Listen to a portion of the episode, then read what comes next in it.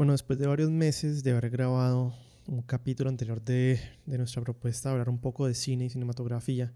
volvemos con la siguiente era después de la Segunda Guerra Mundial, que son los años 50, en donde ya eh, lo que se conoce como el widescreen en el cine y también pues el color en el cine empieza a tomar popularidad a pesar de haber existido ya pues por algún tiempo y haber aparecido en el cine desde los años 40, en los años 50 es cuando realmente toma la fortaleza que, tiene y ya se establece directamente en el panorama del cine para el resto de la población poder acceder a, a cine de color. Entonces el color se vuelve algo normal, convencional, aunque existía antes y se usaba antes, no se usaba como se va a usar de aquí en adelante. Ya va a ser la norma y no la excepción y varias películas que vemos que explotan este uso de color en esta época son Lawrence of Arabia de David Lean en 1962, eh, Vértigo del 58 de Alfred Hitchcock, And God Created a Woman del 56, en donde también podemos ver cómo Brigitte Bardot entra eh, a la escena del cine como un sex symbol, como un símbolo sexual, y de hecho esa película la censuran en Estados Unidos y incluso la policía quería impedir que o quería impedir que pudiesen mostrar la película en Estados Unidos por la manera en que muestran a, Brigitte Bardot como símbolo sexual. Por primera vez, digamos, esta figura de, un sex symbol empezaba a existir en el cine también.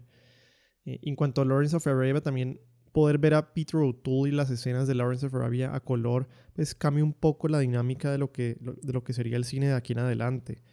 Eh, es un poco también ver en vértigo el uso de colores para generar mucho el contraste y mandar mensajes, algo que no podía existir o poder ser en épocas anteriores, y empezar a contar historias a través del uso del color mismo. Entonces vámonos a cinco países alrededor del mundo eh, que durante los años 50 podríamos caracterizar como los que estaban moviendo el cine hacia adelante, que serían Egipto, India, Japón, Estados Unidos y China. Y empezando por Egipto, con la película Cairo Station de 1958 de Youssef Shahin,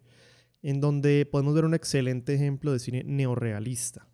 ¿De qué trata la película? Kinawi es un vendedor de periódicos. Él se obsesiona con Hanuma y le pide matrimonio a ella. Ella ya está comprometida con otro y le dice que no. Y en su rabia él intenta matarla, pero accidentalmente mata a otra persona.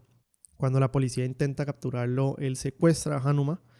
y en la película a él lo convencen de que la suelte y le prometen que podrá casarse con ella.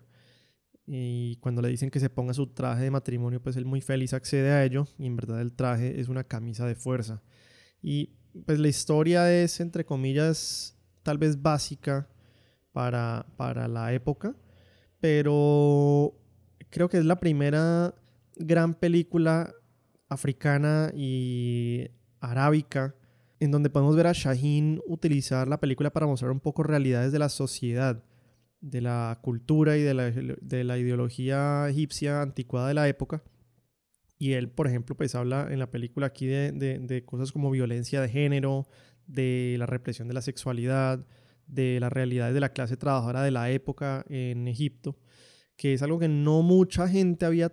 tratado o tocado hasta el momento. Que también algo podemos ver cuando nos vamos a India con Bollywood. El neorrealismo también surge y se expresa mucho aquí. Y no se nos puede olvidar que India es una plaza supremamente importante y le compite a Hollywood en números, así tal vez no le compita en calidad.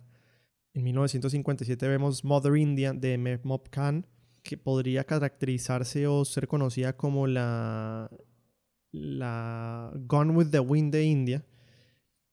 Y vemos aquí influencias de Hollywood, como también podemos ver influencias de propaganda soviética. Es India un poco eh, mostrando su músculo cinematográfico al mundo entero, compitiendo directamente con Hollywood. También nos podemos ir a Japón a hablar un poco de, los, de uno de los directores más importantes de toda la historia, en Akira Kurosawa, eh, yo creo que lideró un nuevo Golden Age del cine japonés durante los 50, es una época dorada del cine japonés durante los 50, y específicamente su película Los Siete Samuráis, en donde Kurosawa nos muestra cómo su cine ha influenciado películas hasta el día de hoy, incluso los, los Siete Samuráis ha sido rehecha como Los Magníficos Siete o The Magnificent Seven en 1960 y también en el 2016. Por ejemplo, la escena en donde los samuráis están completamente arrasados por flechas. Eh, es como una, alusión al Throne of Blood de, de, en Macbeth. Y también vemos esta escena, aunque no directamente igual, pero también la vemos, es una escena como influenciando a la famosa escena del padrino en donde Sony está atravesando el peaje y lo cogen con una metralleta y le disparan balas y balas y balas y balas. También si nos vamos a Estados Unidos, en donde Eisenhower era presidente en el momento, y la visión de él era un país capitalista, de los suburbios, muy diferente obviamente a las versiones de Egipto, India y China, pero sí que se ve reflejado en el cine de la época, es decir, esta visión idílica de Estados Unidos como lo, lo, quería el presidente del momento, lo podemos ver en películas como All That Heaven Allows del 55 de Douglas Sirk, con colores muy otoñales, el carro típico, el carro familiar, la casa familiar con sus rejas y jardines bien tenidos, eh, bueno, y como que esa visión idílica que tenemos del suburbio o el sueño americano creo que se expresa muy bien en, los, en el cine de los, de los años 50.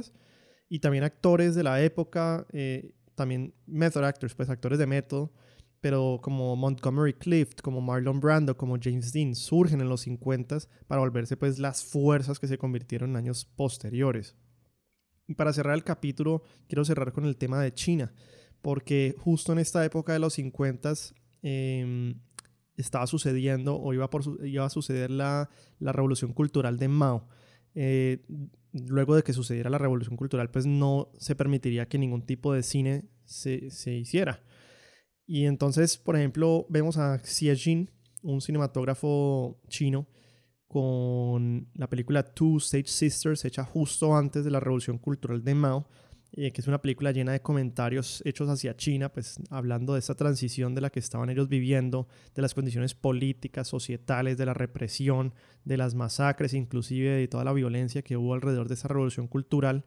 que de hecho pues cuando vemos en China quieren obviamente cambiar y modificar esa historia para que la revolución cultural sea algo positivo, pero viendo esta película podemos ver que pues no es así, es una crítica dura hacia todo lo que estaba sucediendo en China en ese momento, y es una película que se llenó entonces de simbolismos por fuera de su propio escenario porque la atacaron muchísimo en China por intentar, según el gobierno, reconciliar las divisiones societales que había de la época, generadas por los mismos partidos políticos. Eh, algo que creo que estamos viendo mucho en el país de hoy en día de Colombia. Pero, pero el director eh, cuenta o recuenta en una entrevista del 2002 cómo Ambos, su padre y su madre, se suicidan por la presión política causada por la película en el momento. Eh, su madre salta desde un edificio y su padre toma una sobredosis de píldoras para dormir. Y a él como castigo, el gobierno de China lo hizo ir a recoger personalmente ambos de los cuerpos de sus papás. Y muy triste porque el 23 de agosto del 2008 el, hijo del director se muere de cáncer y dos meses después, el 18 de octubre del 2008, encuentran el cuerpo de Xie Jin en un hotel en Shangyu.